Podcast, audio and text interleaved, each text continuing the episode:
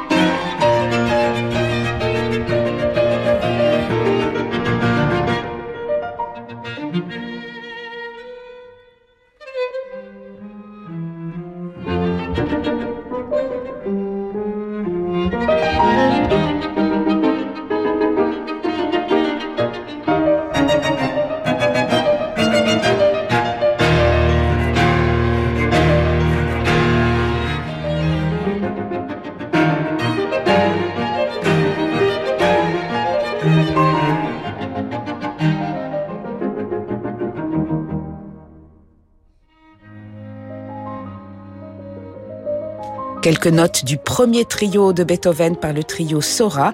Le trio Sora qui jouera donc l'intégrale des trios de Beethoven du 18 novembre au 4 décembre à 19h30 salle Corto dans le cadre de la nouvelle saison du Centre de musique de chambre de Paris. Et cela commence jeudi donc avec ce premier trio. L'Or Maison sur Radio Classique. Enregistrer liste à nouveau, c'est retrouver le fil conducteur de ma vie, écrit Claire-Marie Leguet, alors qu'elle vient de nous offrir son quatrième album dédié au compositeur, un merveilleux album intitulé Joie de l'âme.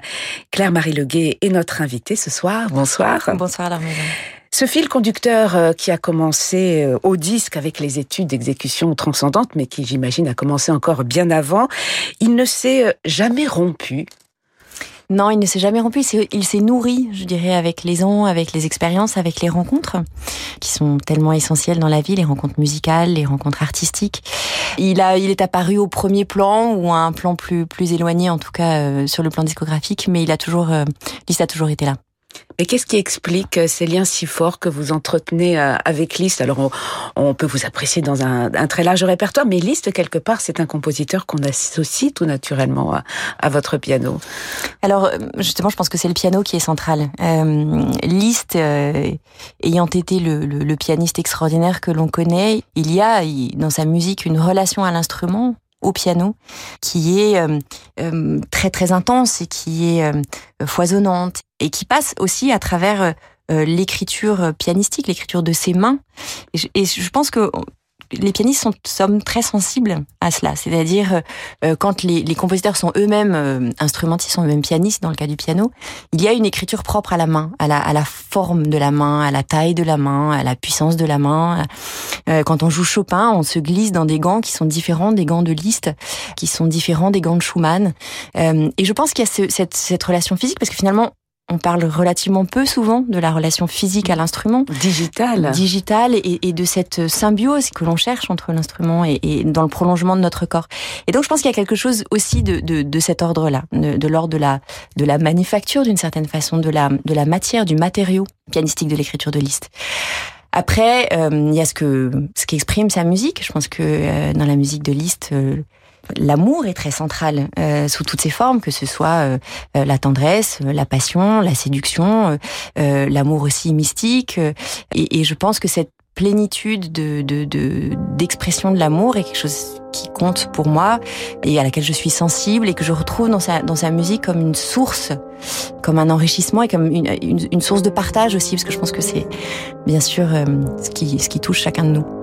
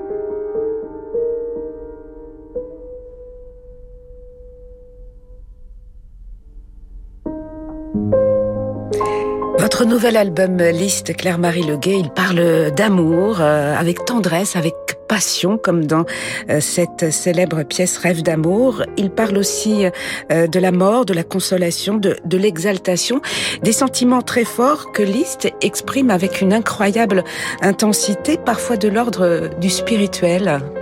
Oui, je, je, pense effectivement que l'humain et le spirituel sont toujours en symbiose euh, chez Liszt, que l'un nourrit l'autre en fait, et euh, dans son œuvre comme comme dans sa vie.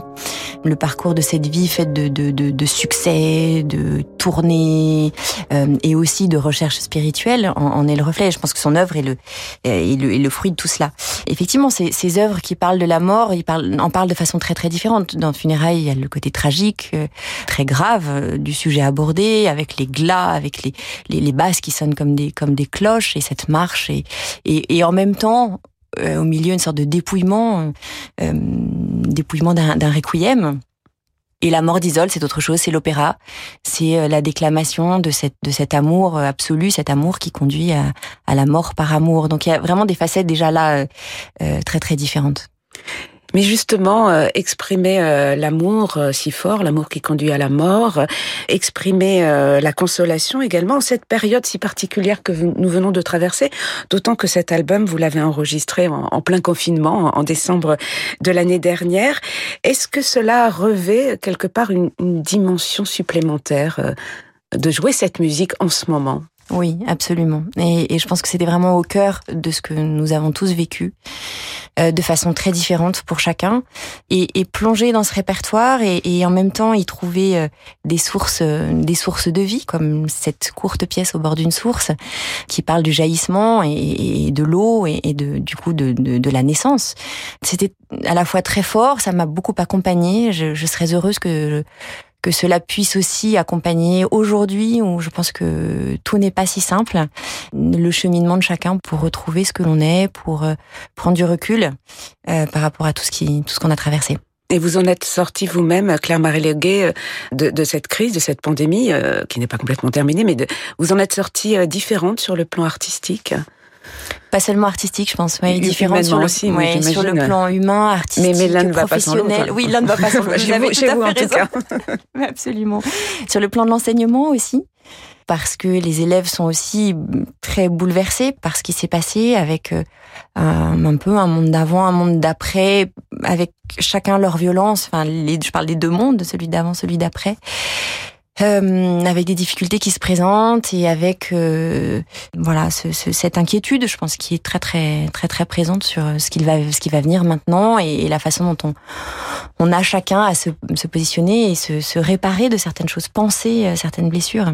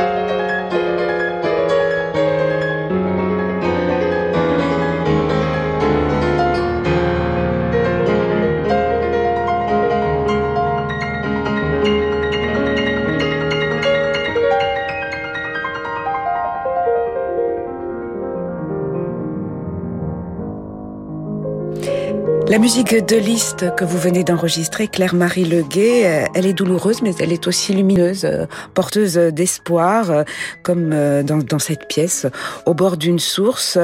Liszt, il va chercher l'espoir dans la nature, comme on, peut l'entendre dans cette pièce. Il, est allé chercher l'espoir également dans la poésie, dans l'amour, l'amour de Marie Dagou, mais aussi dans, dans la foi. Finalement, votre album, il nous conduit à, à l'apaisement, il nous conduit vers l'espoir. Oui, je l'espère vraiment. Et, c'est un peu ce que j'ai vécu moi aussi, cette traversée. C'est pour ça que l'album se termine par Les Consolations, qui sont des pièces qui étaient euh, très très chères à Liszt, qu'il a énormément joué en concert. Et parce que je pense que la musique est là aussi pour nous accompagner dans les moments difficiles, pour nous porter euh, vers la lumière, pour nous conduire vers la lumière. Et sans doute le rôle des interprètes, c'est aussi de d'ouvrir cette porte, de peut-être prendre par la main, guider, euh, inviter euh, les, auditeurs à, y puiser, à puiser dans la musique de la, de la lumière, de la force, euh, ce qui nous fait du bien et ce qui nous porte mais vous aimez les prendre par la main. C'est un mot que vous utilisez, une phrase que vous utilisez souvent, Claire-Marie Leguet, pour parler de, de, de, vos récitals. Vous aimez parler pendant les récitals. Vous avez euh, développé une série de récitals dans le cadre d'une résidence au Chénet, intitulée La vie est plus belle en musique, référence au titre du livre que vous avez écrit. Euh, vous avez toujours développé des, relations très fortes, euh, même sur scène, avec les spectateurs. C'est vrai que depuis euh, la pandémie, on réfléchit au, concept du concert ce dialogue de l'artiste avec ceux qui, qui l'écoutent, c'est quelque chose d'encore plus important quelque part aujourd'hui pour vous? Je pense que tout ce qui nous rapproche est plus important encore qu'avant. Il y a cette forme de concert. Je pense aussi que le concert peut se passer de mots, mais, mais ces concerts-là particuliers, qui, à mon avis, doivent être pris comme des concerts particuliers, justement, avec des clés d'écoute ou avec un dialogue qui s'instaure avec le public aussi par les mots.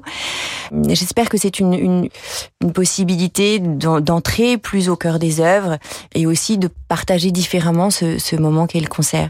En fait, cette démarche aussi de, de partager différemment l'écoute des œuvres vient de très loin. C'est-à-dire que quand j'étais moi-même étudiante euh, et adolescente, j'entendais autour de moi, mais écoute cette œuvre, écoute comme c'est extraordinaire. Alors oui, oui, j'entendais que c'était extraordinaire, mais rarement je trouvais l'accompagnement pour m'amener à, écouter ce qui était extraordinaire. Et je disais, mais qu'est-ce que tu puisses d'extraordinaire dans cette œuvre? Quand tu me dis que c'est extraordinaire, qu'est-ce que tu entends de particulier? Même si c'est subjectif, même si c'est euh, l'écoute d'une personne, pas l'écoute d'une autre, peut-être que cet exemple plus personnel peut permettre d'ouvrir des portes, peut permettre de d'accéder à une compréhension et à une écoute qui sera euh, différente, avec une sensibilité différente. Après, libre à chacun euh, d'y trouver bien sûr ce qui lui ce qui lui correspond et ce qui trouve résonance en lui. Mais personnellement, c'est vrai que ça a été un questionnement très très très très fort et j'ai eu envie, euh, avec un peu de recul, un peu d'expérience, avec cette connaissance qui a grandi de, de la musique et des œuvres, de le partager. En fait, de pouvoir répondre, enfin en tout cas tenter d'apporter des éléments de réponse aux, personnes qui en auraient envie, en fait, qui auraient envie de, qui se poseraient les mêmes questions que celles que je me suis posées, en disant finalement quand on écoute une symphonie, euh, qu'est-ce qu'on écoute? Tout ce travail qui se construit pendant les répétitions, qui se construit pendant le travail de l'interprète, auquel le public n'a pas forcément accès, et en fait tirer le fil à l'envers en disant bah voilà notre laboratoire c'est de mettre ça en relief. De rendre ça plus sensible de, de créer des plans sonores de mettre en avant cet élément rythmique que l'on retrouve et qui peut avoir telle signification etc et tout ce que l'on fait en travaillant, euh, voilà, le partage avec le public, ce que sont les répétitions d'orchestre, de, de, choisir le timbre de, de, des timbales, de travailler l'équilibre entre les cordes et les vents, peut-être que c'est bien aussi de, partager ces clés-là euh, au moment du concert euh, avec le public. Et parfois, vous n'êtes même pas seul sur scène, comme le 16 décembre, puisque euh, vous serez en compagnie de François Bunel sur la scène du, du Chénet. Un autre rendez-vous d'ici là, Claire-Marie Leguet, le 21 novembre, à la salle Cortot, cette fois-ci. Et vous serez avec François Salk, Sarah Deborah Nemtanou ou encore Emmanuel Bertrand. Un concert pour célébrer votre agent?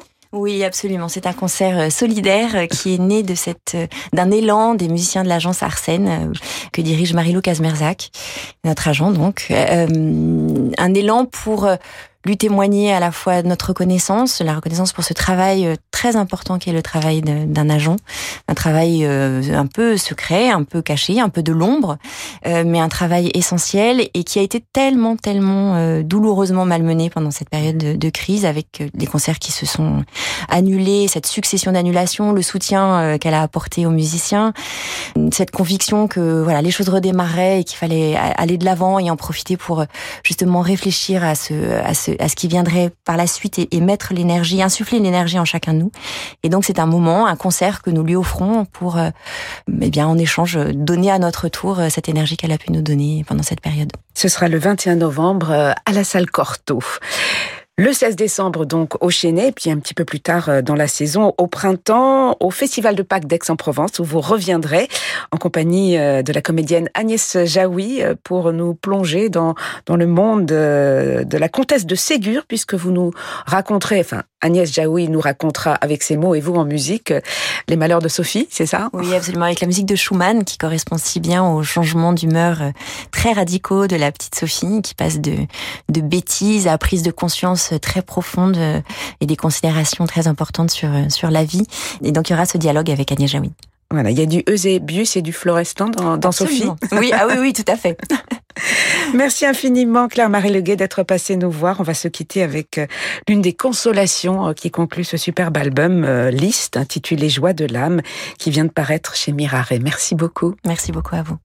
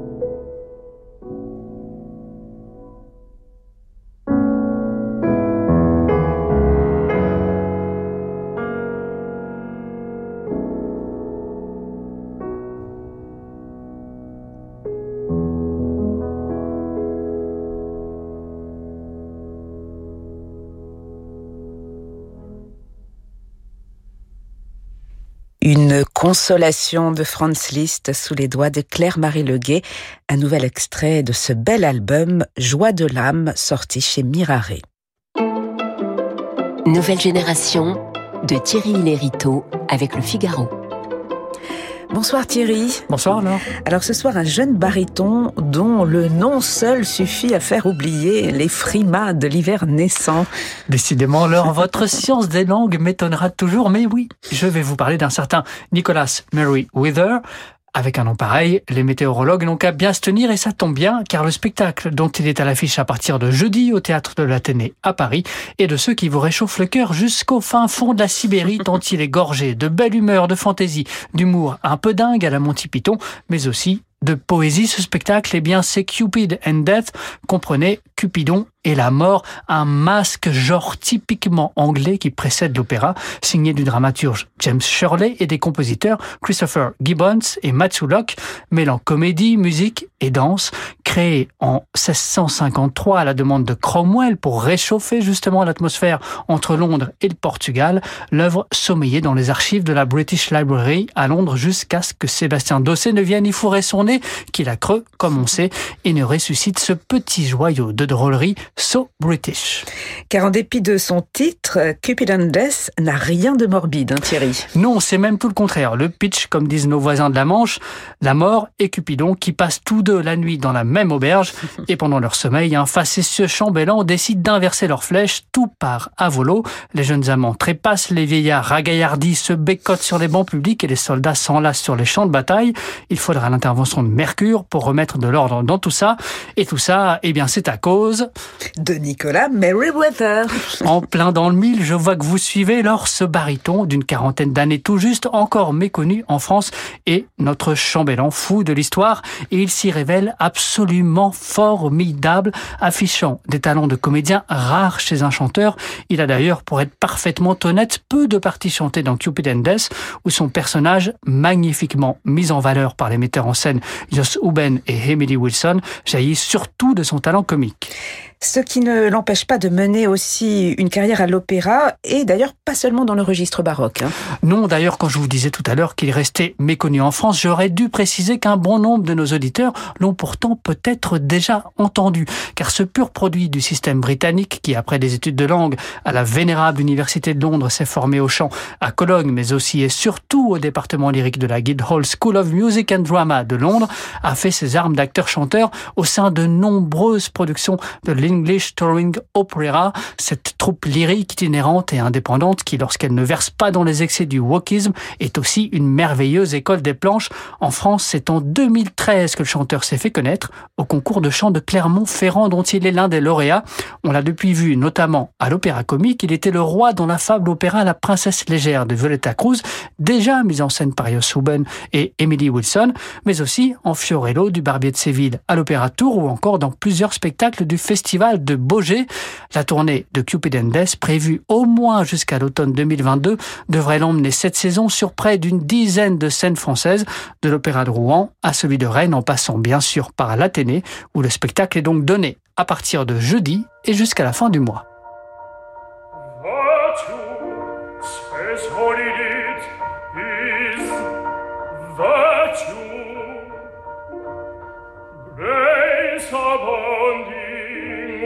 Whensoever, wheresoever,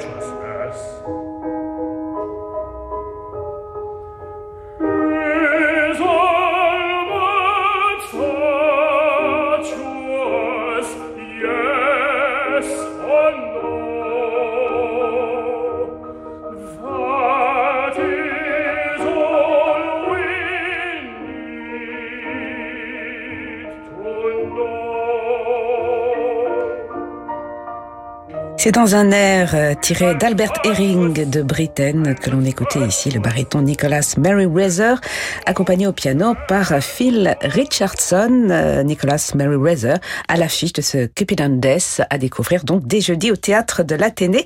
Merci beaucoup Thierry pour ce portrait. Merci à vous là. Merci à Yann Lovray pour la réalisation de cette émission. Demain, nous serons en compagnie du lauréat de la Fondation Bettencourt pour le chant choral dont le nom nous sera justement révélé demain. Je ne vous en dis pas plus. Très belle soirée à tous euh, et je vous laisse en compagnie de Francis Drezel.